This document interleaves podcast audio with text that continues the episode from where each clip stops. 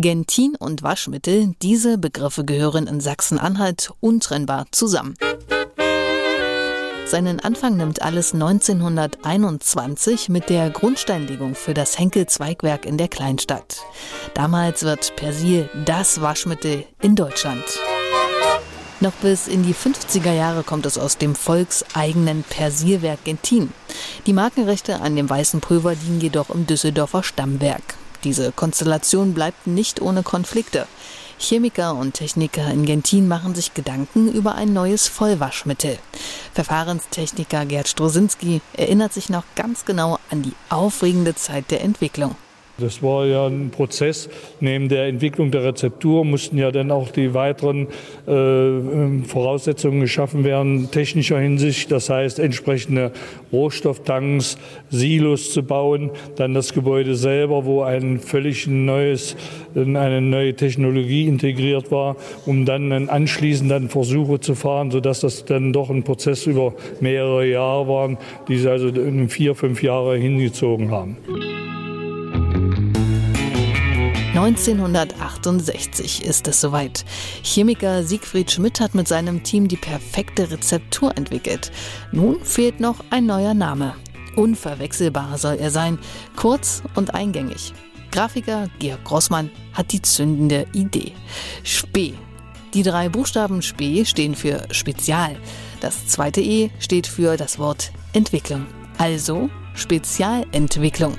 Auf den Namen gilt Patentschutz. 1,75 Mark kosten die ersten blau-gelben Päckchen.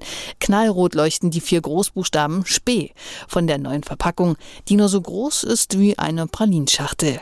Schon nach einigen Monaten ist das neue Vollwaschmittel so begehrt, dass es häufig nur noch unter dem Ladentisch verkauft wird. Um das Waschpulver ständig weiterzuentwickeln, reist Verfahrenstechniker Gerd Strosinski damals sogar mit seinem Team nach Ungarn. Praktisch lief das so, dass wir von hier aus per LKW Rohstoffe mitgenommen haben nach Ungarn, nach Zollnock, so hieß der, der Standort damals.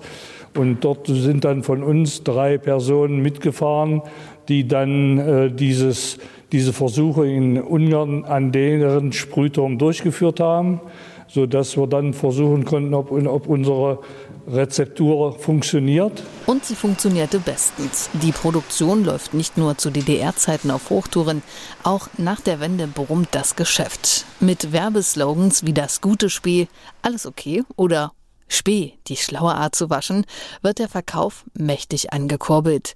Das neue Spee wird Vertriebsleiter Helmut Höhne weiter sozusagen aus den Händen gerissen. Und wir haben hier das Spee mit LT28, also VW Bullis, abgeholt, direkt von der Rampe. Drei Euro Paletten haben reingequetscht, gepasst.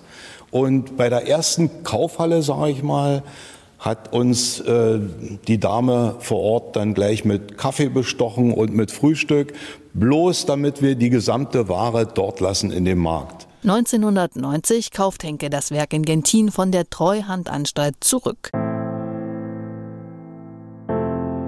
Bereits 2007 wird jedoch die Pulverproduktion nach Düsseldorf verlagert.